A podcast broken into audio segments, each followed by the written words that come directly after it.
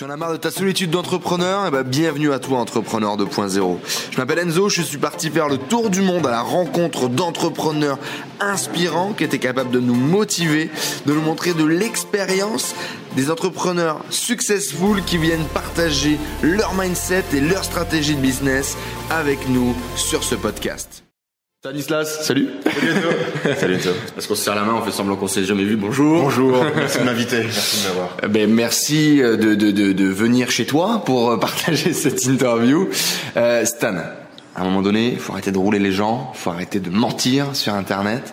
Stan, qui es-tu? Que fais-tu? En quelques mots, c'est quoi ton pitch? Euh, donc je m'appelle Stanislas Telou, j'ai monté une chaîne qui s'appelle Marketing Mania qui parle de marketing principalement sous l'angle de la persuasion, du copywriting. Donc la question c'est comment tu vas écrire une vidéo qui va donner aux gens envie d'acheter, comment est-ce que tu vas écrire une bonne page de vente?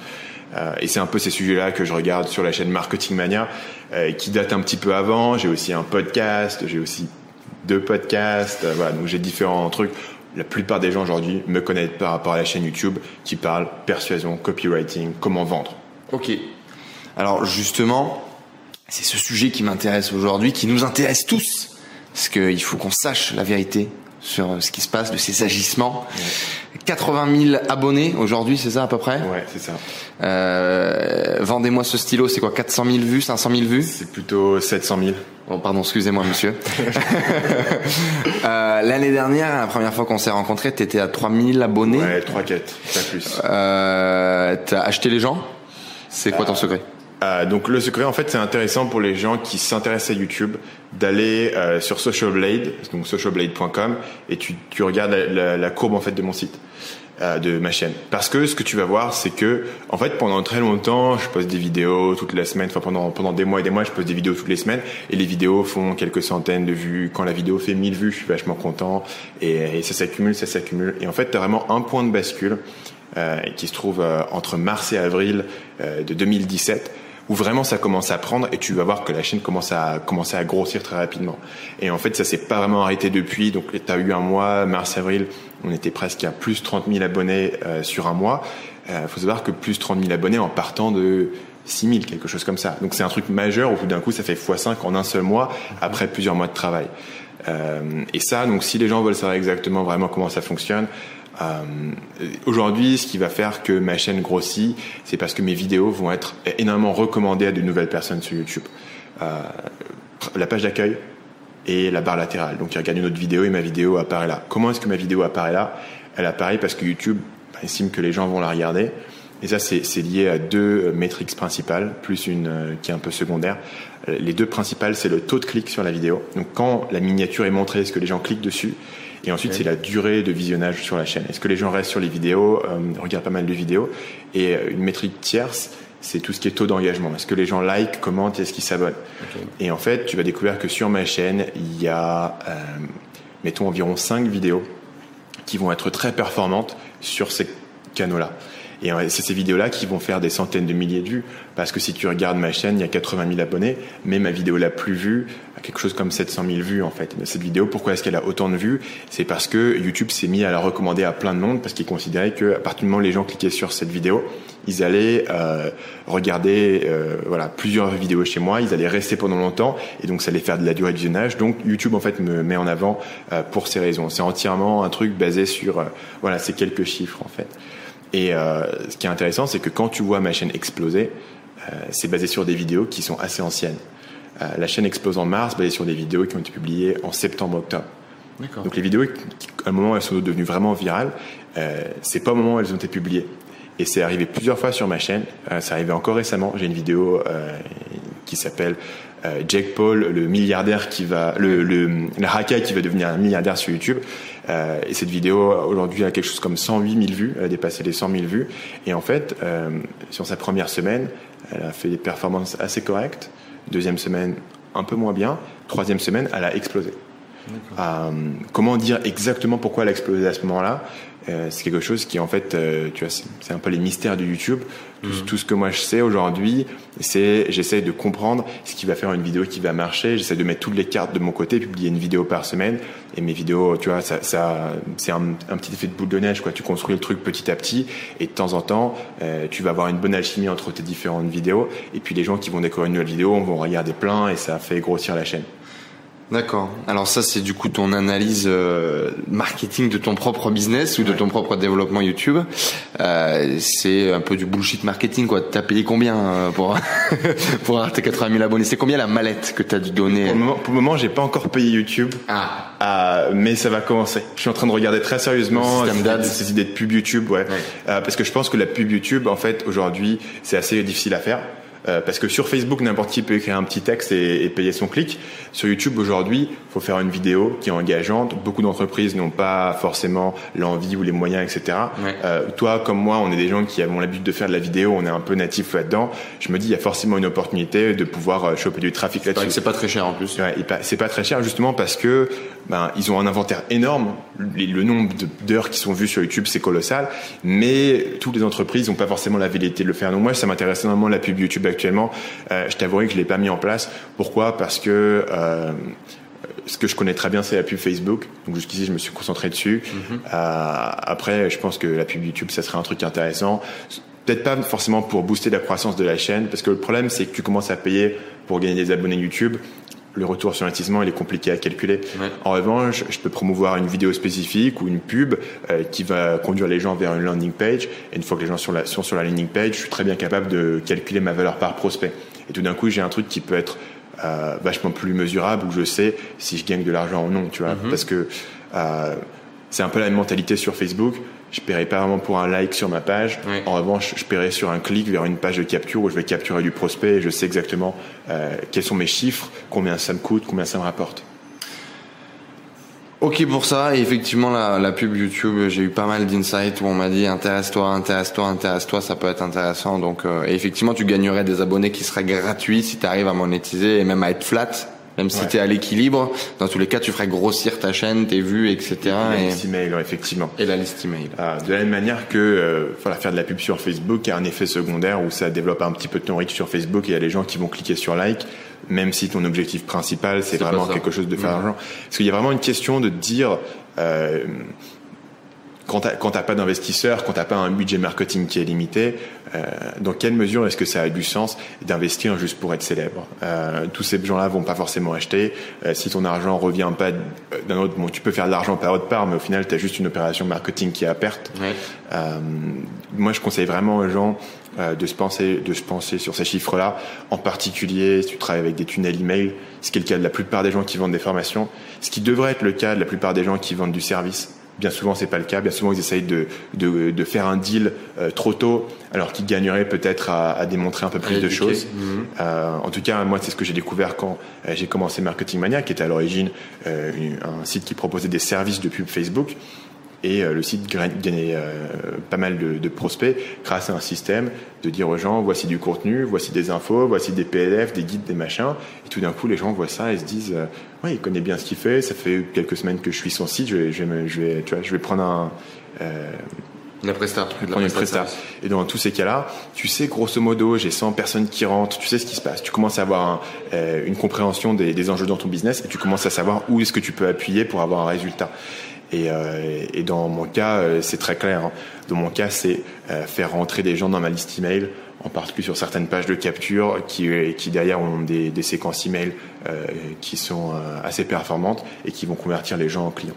Et la chaîne YouTube en particulier, si tu regardes mes vidéos, à la fin de chaque vidéo, tu as un appel à l'action vers la liste email parce que la chaîne YouTube en elle-même ne fait pas l'argent. La chaîne YouTube permet de générer du, du, trafic et de la visibilité sur des gens qui vont être envoyés sur des tunnels de vente qui, pour le coup, euh, voilà, sont, sont, assez bien peaufinés. Moi, c'est aussi un peu mon parcours de vraiment m'intéresser à tout ce qui est tunnel de vente, comment ça fonctionne, mm -hmm. et de comprendre euh, voilà, combien, de, combien de personnes je dois envoyer pour faire une vente, tous ces chiffres-là. Alors là, tu nous parles de business, tu nous parles de faire des ventes, tu nous parles de tunnels. Euh, c'est bien beau tout ça, mais euh, t'existais pas il y a un an et là maintenant t'as 80 000 vues, tu fais, t'as 80 000 abonnés, tu fais 700 000 vues. Euh, on pourrait appeler ça un overnight success. T'es né du jour au lendemain. Euh, tu viens d'où? Euh, C'est quoi tout ce charabia que tu me racontes? Comment est-ce que t'en es arrivé là? Donc mon premier site s'appelle Séduction Academy. Euh, au départ, j'ai commencé comme ça. Au départ, si tu veux, mon, mon délire, c'était de me dire, tiens, un truc qui m'intéresse vachement, c'était la psychologie humaine et en particulier tout ce qui était les relations. Parce que j'étais super timide, j'avais un peu du mal à parler aux gens, etc. Je me mhm. suis intéressé à ce sujet-là. Et euh, j'ai découvert qu'aux États-Unis, il y avait des gens qui faisaient des trucs vraiment intéressants. Et en France, euh, c'était les sept tactiques pour parler à une femme dans la rue et coucher avec elle en tous les coups euh, trois heures. Tu vois, c'était vraiment des trucs à la con. Euh, c'est encore un tout petit peu le cas, mais beaucoup moins maintenant. Mais à l'époque, c'était vraiment beaucoup de trucs. En gros, des, routines. Donc les routines, c'est un truc que tu apprends par cœur et que tu, que tu ressors. Euh, ce qui est vraiment l'enfer. Enfin, je veux dire, tu veux, tu veux trouver une relation. Ok, apprends cette histoire-là qui t'est jamais arrivée, mais bon, ça, ça, fait rire les gens, donc tu vas la répéter. Tu vois, vraiment. Et moi, ça me rendait fou. Et je me suis dit, tiens, euh, je vais trouver un, mec aux US qui, qui, a un super bouquin et qui s'appelle Models. Le bouquin s'appelle Models. Ce mec s'appelle Mark Manson je vais traduire son bouquin en français, et puis comme ça, les gens en France auront des bons conseils. Donc j'écris un email à Mark Manson, et je lui fais, euh, écoute, je voudrais traduire ton bouquin en français, savais-tu que les Français parlent très mal anglais, donc euh, voilà, tu vas gagner des, ventes et des clients et tout. Le mec me répond, euh, ok, comment tu vas faire pour le vendre? T'as une liste? T'as une audience? T'as des contacts?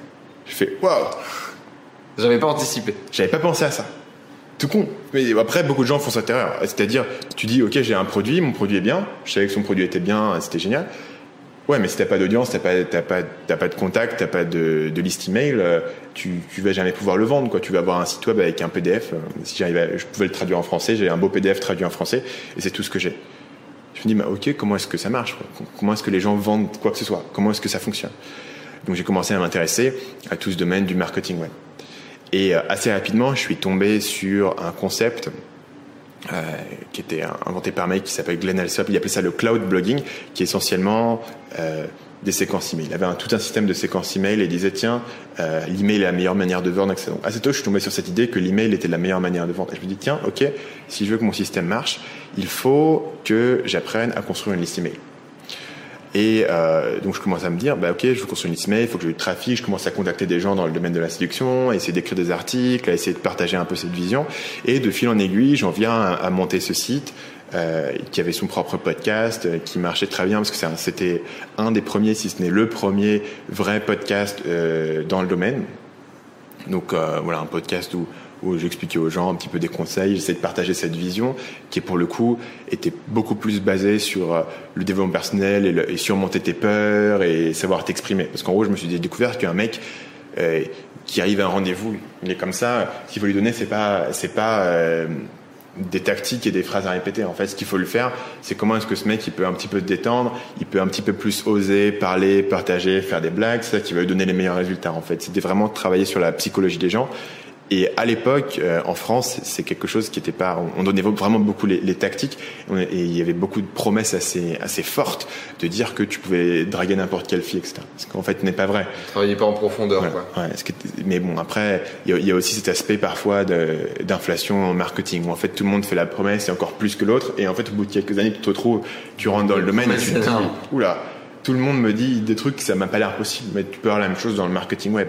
Et où du coup les gens qui rentrent se disent oula tout ça c'est une arnaque. Alors qu'en fait le truc au cœur il est, il est valide. C'est juste que il y a, il y a une surenchère qui peut se faire tu mmh. et donc du coup moi j'essaie de me placer à contre-pied de ça mais vraiment euh, de manière très ouverte si tu veux. J'ai allé jusqu'à avoir des, des podcasts entiers ou des, ou des emails entiers ou des articles entiers qui allaient être euh, euh une attaque en fait de ces mauvaises façons de faire D'accord. Donc j'avais j'avais un positionnement dès le départ qui était qui était un vrai contre-pied par rapport à ça.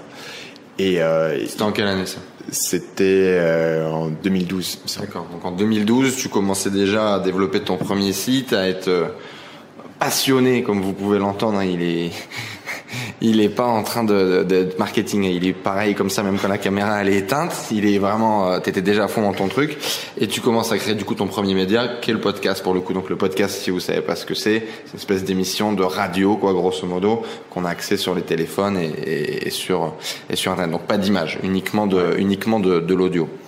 Et donc 2012, tu commençais déjà à créer ton premier média.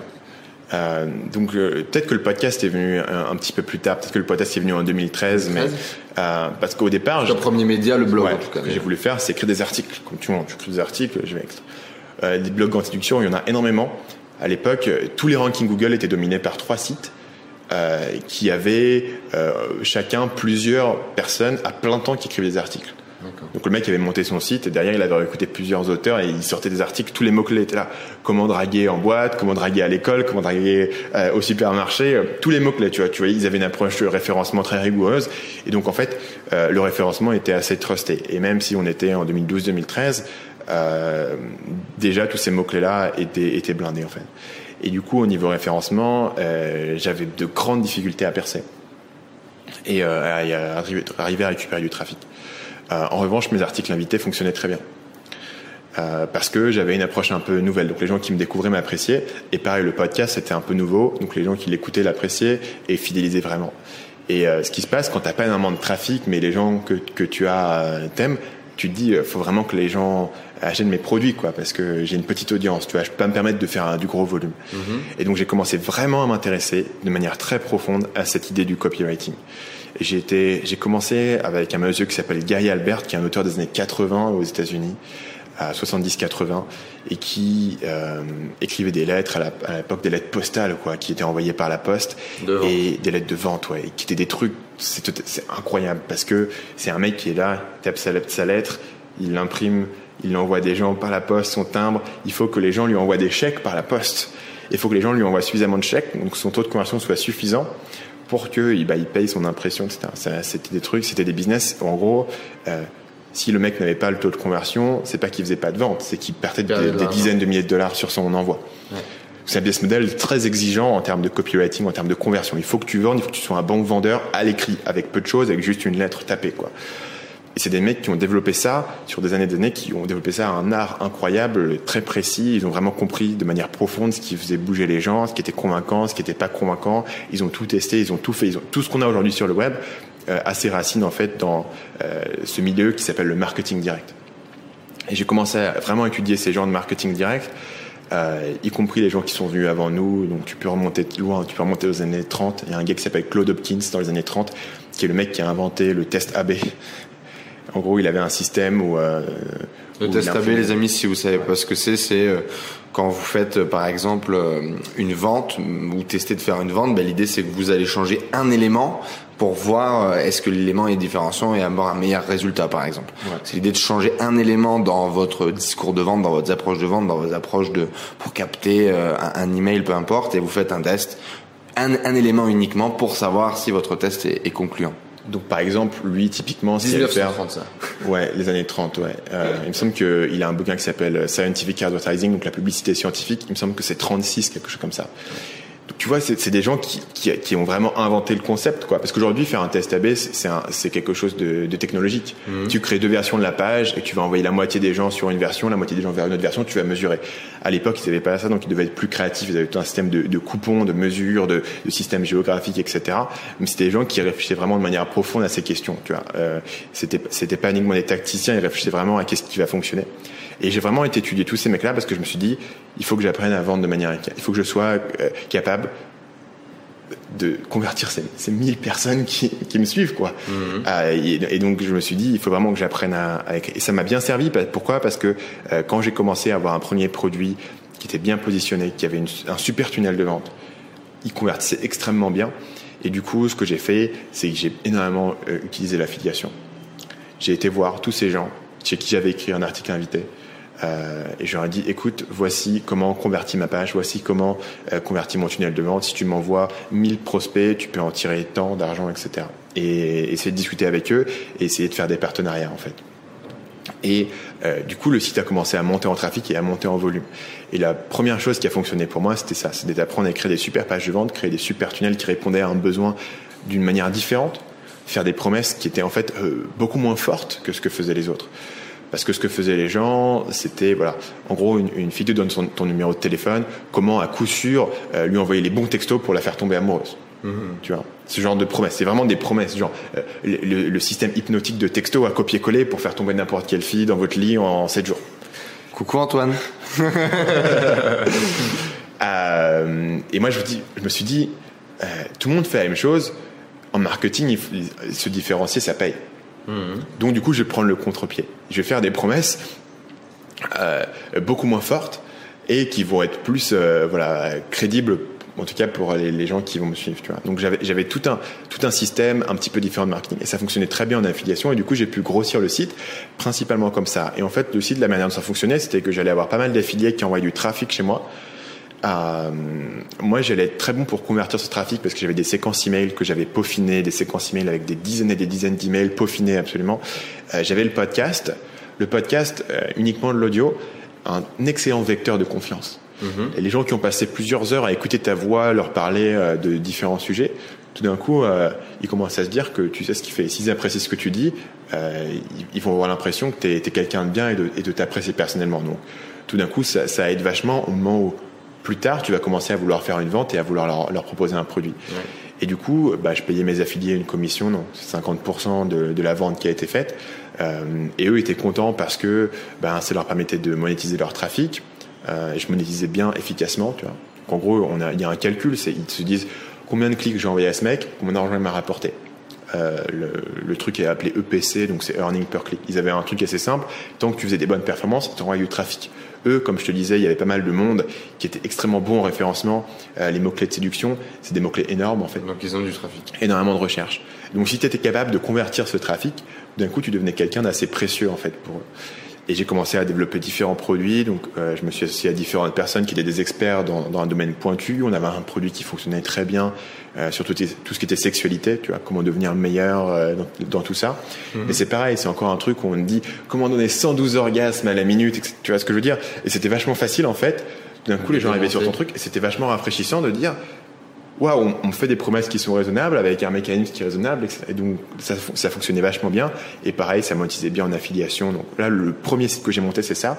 Et en fait, tu peux voir là-dedans que assez rapidement, j'ai réalisé que ce qui allait faire la différence, en tout cas dans mon parcours, c'était d'être capable de comprendre ce qui allait motiver les gens, comprendre ce qui allait les faire acheter quelque chose, comprendre ce qui allait créer la confiance avec une audience, Ouais. euh, toutes ces bases-là. Et c'est là vraiment que je les ai développées euh, dans un business qui était extrêmement minimaliste. Euh, j'ai écrit sur ce site-là, dans toute son existence, 3-4 articles. Euh, et en fait, tout ce que je faisais, c'était avoir une séquence email, publier des produits et écrire des bons tunnels de vente. En fait. Et ça m'a permis de me concentrer vraiment sur ces idées-là, de euh, créer des bonnes séquences, créer du contenu qui va fasciner les gens. Je faisais pas de référencement, je faisais aucun réseau social, j'avais même pas de compte Twitter ou de compte Facebook. C'est aussi dû au fait que les gens partagent pas énormément des articles euh, euh, comment comment parler à une fille quand on est timide tu vois ce que je veux Ouais. dire c'est pas un truc qui devient trop viral sur les réseaux sociaux pas, pas, c'est- tu mets ton ego dans ta poche si tu fais ça. Quoi. Euh, donc, euh, tu vois, il y avait- il y avait un côté très minimaliste en fait. C'était uniquement de dire est-ce que je suis capable de prendre ces gens et de les convertir et de, et de leur apprendre quelque chose de nouveau et de me différencier? Il faut que tu saches que si je travaille uniquement en affiliation, tous les gens qui m'arrivent ont déjà fait X sites. Mhm. Je suis pas le premier site qui découvre. Qui veut dire que j'ai besoin d'être euh, exponentiellement meilleur dans mon message, dans ma différenciation, dans ma manière de présenter les choses voir de manière qu'ils se disent ah tiens quelque chose de différent j'ai vu 40 mecs qui racontent tous la même chose voilà un truc différent tu vois. et donc le travail sur le message et comme j'avais la possibilité d'aller chercher en affiliation en fait j'avais pas trop besoin de me, me soucier de enfin j'avais besoin de me soucier de- des ça. taux de conversion Ouais. et puis de mes relations avec mes affiliés mais tout le référencement etc je m'en occupais pas donc j'avais un business très minimaliste entièrement basé sur les emails qui est dans une bonne partie en fait ce que j'ai encore aujourd'hui euh, Aujourd'hui, je m'occupe pas trop du référencement. Je suis très peu actif sur les réseaux sociaux. Je publie juste mes nouvelles vidéos, je les partage, quoi. Mais j'ai vraiment un truc où je me dis, tiens, à partir du moment où la chaîne YouTube continue à, à toucher de plus en plus de personnes, et tu vois, sur le mois dernier, la, la chaîne YouTube euh, fait 450 000 vues sur le mois. Ça a fait rentrer beaucoup de monde, ça drasse beaucoup de monde. Tant que j'arrive à convertir ces gens dans ma liste email, et tant que j'arrive à écrire des emails euh, qui apprennent des choses aux gens euh, et qui vont leur donner confiance dans ce que je raconte, qui vont leur, les aider à faire des choses, et ensuite qui va leur vendre un truc, euh, voilà, le business tourne en fait sur ces deux chiffres-là, tu vois. Ton, le nombre de personnes qui vont s'abonner et puis le nombre de personnes qui vont acheter derrière. Donc ce que tu es en train de nous dire là, c'est que avant euh, d'émerger comme ça du jour au lendemain, sorti de nulle part sur YouTube, t'as fait des choses quoi. Je fais pas mal de choses. Euh, même pas un overnight success. Même Marketing Mania. Avant la chaîne YouTube, j'avais déjà le podcast Marketing Mania qui datait d'un an. Un autre média encore que tu as développé. Euh, et j'avais bien sûr le podcast Nomad Digital qui fonctionnait bien aussi. Donc j'avais j'avais deux podcasts liés au marketing entrepreneuriat, euh, Marketing Mania où je fais des interviews, puis j'ai aussi des épisodes où j'analyse souvent des livres sur la persuasion. Euh, et j'avais Nomad Digital que je co-présentais avec euh, Paul, euh, qui s'est terminé à l'épisode 50, mais qui est aujourd'hui sur iTunes le premier podcast dans sa catégorie en fait, la catégorie qui est management et marketing. Euh, ce qui veut dire que ça me donnait quand même une certaine visibilité euh, voilà, à partir de la chaîne YouTube. Et puis par ailleurs, j'avais passé des années, des années, des années à travailler sur mes pages de vente, sur mes séquences email, euh, sur ces questions de persuasion. Donc j'avais déjà une, une vision des choses qui avait été assez bien raffinée. Tu vois, même si, même si les gens me connaissaient pas autant pour ça, ou les gens me connaissaient uniquement pour ça en privé, les gens qui me connaissaient ou qui connaissaient mon travail sur la séduction, euh, souvent venaient me voir pour les questions de conversion. Mhm. Mais publiquement, j'étais pas connu pour ça parce que euh, parce que voilà, j'avais pas construit de contenu autour, tu vois. Mais quand tu peux importer tous ces trucs-là que tu connais déjà et essayer de en faire un format un peu nouveau sur la vidéo, c'est pour ça que ça a pris assez vite. Et, euh, et je pense que le même truc que je disais tout à l'heure, c'est-à-dire que j'essaie de prendre un, un contre-pied un petit peu sur le marketing par rapport à ce qui se peut dire autre part. Ce qui fait que euh, quand les gens découvrent ma vidéo, ma chaîne, en tout cas mon ambition, c'est qu'ils aient l'impression de découvrir quelque chose d'un peu frais, d'un peu nouveau, qu'ils aient envie d'en savoir plus. Ce qui va faire qu'ils vont regarder la chaîne, qu'ils vont s'abonner, qu'ils vont en parler autour d'eux. Euh, moi j'ai souvent l'expérience de, de gens qui me disent ah tiens euh, machin m'a recommandé ta chaîne en fait. Donc les gens vont pas mal, il y a pas mal de bouche oreille sur la chaîne aussi euh, où les gens en ont entendu parler à droite à gauche, et donc ça permet de drainer pas mal de monde. Tu vois. Mais ça vient, au final, le truc marketing fondamental là-dedans, ça vient du fait de demander est-ce que tu as, pu trouver un positionnement qui est un petit peu différent, est-ce que tu peux faire quelque chose euh, d'un peu nouveau? Et sur YouTube en particulier, ça peut venir très vite. Donc tu es en train de me dire là que ce que ce succès finalement euh, qui, qui est dingue hein, parce que euh, je connais pas de, de, de chaînes marketing euh, qui ont euh, le même taux d'engagement, le même nombre de vues, la même croissance que la tienne. Cette année, je pense que l'intégralité de la scène française t'a regardé assis dans son canapé comme on peut l'être là et puis dire oh putain l'enculé il est encore en train de grossir quoi. Je pense que ça a été la réaction de, la majorité des entrepreneurs du web ou du marketing en France hein, quasiment. je sais pas sondé mais je suis quasiment sûr. Et pourquoi je dis ça du coup oui donc cette, croissance finalement elle serait un peu normale elle serait travaillée elle serait pas euh, presque paramétrée j'ai envie de dire euh... si tu m'avais demandé il y a un an euh, je t'aurais jamais dit que je serais à 80 000 abonnés. Euh, donc même moi j'ai été surpris en fait par la croissance de la chaîne. En particulier ce que je disais tout à l'heure quand tu commences à gagner 30 000 abonnés sur un mois voilà tu t'es vraiment enclenché un truc dans l'algorithme. Moi j'avais plus un modèle un petit peu que j'avais fait toute ma carrière c'est-à-dire la boule de neige. Chaque mois, tu gagnes 10%, 15% et tu grossis, tu grossis, tu grossis. Là, c'est vrai que la chaîne a grossi particulièrement vite. Après, euh, en un sens, euh, c'est aussi le fruit de, tout ce que tu as construit avant. Et en un autre sens, euh, tu arrives au bon endroit au bon moment. Mm-hmm. J'arrive sur un truc où aujourd'hui, tout le monde regarde YouTube presque, tu vois, les, gens passent du temps sur YouTube et donc ils s'en servent pour découvrir des choses. C'est crucial parce que euh, S'il n'y avait pas cet effet-là de consommation, euh, ça se développerait pas. Il fut, un, il fut, un, temps où les gens utilisaient juste YouTube pour regarder un clip de temps en temps, et puis rien de plus, tu vois. Aujourd'hui, mhm. les gens vraiment regardent des vidéos YouTube, donc ils ont l'occasion de me découvrir. Euh, J'ai vraiment une expérience euh, voilà, particulière sur, sur ce que je veux apporter, sur la persuasion. Je suis venu euh, sur la chaîne YouTube dès le départ avec une idée formée de mon positionnement. Pourquoi? Parce que j'avais le podcast en fait. Et sur le podcast Marketing Manager, j'avais fait différentes expériences qui sont euh, une série de podcasts, de six podcasts que j'ai fait sur le livre Influence et manipulation, suivi d'une série sur les euh, biais cognitifs.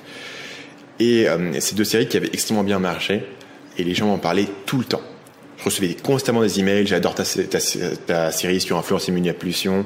Euh, les gens que je rencontrais, que je croisais, me disaient j'adore cette série, etc. Je me dis tiens, il faut que je fasse plus sur ce sujet. Les gens adorent ce truc de la persuasion. Moi, c'est un truc que je connais par cœur. Influence et manipulation. Voilà, je l'ai lu il y a, il y a, 6-7 ans, quoi. Tu vois. donc, c'est un, un, truc, un bouquin que je connais par cœur. J'ai lu plusieurs fois. Euh, je me dis tiens, je pourrais faire d'autres trucs. Si je faisais des analyses marketing, si je prenais une page et que j'expliquais pourquoi ça fonctionne. Euh, et c'était ça l'idée de la chaîne YouTube. Prendre, des pages et expliquer ce qui fonctionnait ou non, tu vois. Ce qui fait que je suis venu avec une idée assez formée assez rapidement. Je me suis pas beaucoup cherché sur YouTube.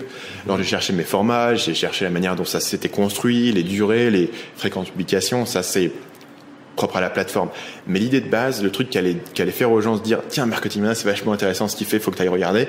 Ça, j'avais déjà l'instinct en arrivant parce que je l'avais fait sur le podcast et parce que le podcast, pour, pour le coup, le podcast, c'est énormément cherché. Tu remontes dans Marketing Mania, j'ai des épisodes où je suis tout seul, je raconte des trucs, j'ai des interviews sur différents sujets, j'ai des interviews qui, qui euh, euh, prennent des angles très différents. Mm-hmm. J'avais des interviews qui étaient très formelles, avec des gens que je connaissais pas bien, où j'essayais de dire quels sont tes principaux conseils marketing? J'avais des interviews avec des gens que je connaissais bien, où c'était plus, euh, tiens, comment tu penses à cette idée-là, ce concept, t'en penses quoi? Je voudrais avoir ton avis là-dessus. Euh, donc je me suis beaucoup cherché. Nomade digital, pareil, tu vois, c'est un, un, concept qui a été lancé euh, en expérimentation totale pour tester des choses. Donc j'avais testé pas mal de choses et à un moment donné, t'as un truc qui commence vraiment à prendre. Euh, donc sur la chaîne YouTube, ça, ça, euh, les, les, vidéos. Au départ, j'avais fait quelques vidéos pour tester et les gens les aimaient bien. Il y avait des très bons retours qualitatifs, donc je me disais tiens, je vais continuer à les faire. Euh, donc voilà, c'est un peu un mix de tout ça, plus vraiment encore une fois l'aspect chance, quoi, être au bon endroit au bon moment, qui fait que euh, je m'attendais peut-être maintenant à être à 30 000 abonnés, tu vois. Je me suis dit, ça serait si à la fin de l'année j'ai 30 000 abonnés, je suis vachement content, j'ai fait x10 sur l'année, etc. Là, c'est grossi encore plus vite que j'aurais pu l'imaginer, et ça c'est dû à la force de YouTube en particulier.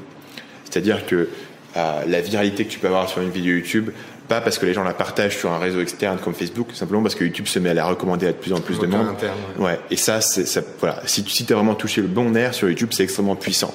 Un truc que j'avais pas vu sur le podcast. Sur le podcast, j'avais des podcasts qui fonctionnaient bien. Nomad Digital gagne 15% par mois.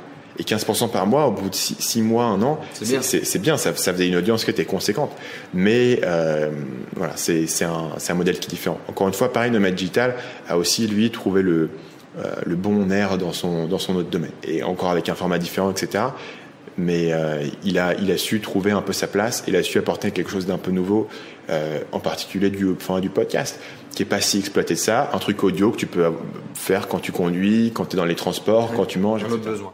Merci à tous d'avoir suivi ce podcast. J'espère que vous passez un agréable moment avec les entrepreneurs 2.0. J'espère que cette interview vous a inspiré. N'hésitez pas à nous laisser un avis sur iTunes. Cela nous aide vraiment à partager le message, à faire grossir la communauté d'entrepreneurs 2.0 et à aller chercher tout le temps de plus en plus de gros entrepreneurs avec des histoires extraordinaires à partager pour vous inspirer au quotidien. N'hésitez pas à laisser également vos messages sur le groupe Facebook Les Entrepreneurs 2.0, vos questions, vos partages, vos histoires, cela nourrit toute la communauté. Je vous remercie encore, je vous dis à très vite. Ciao ciao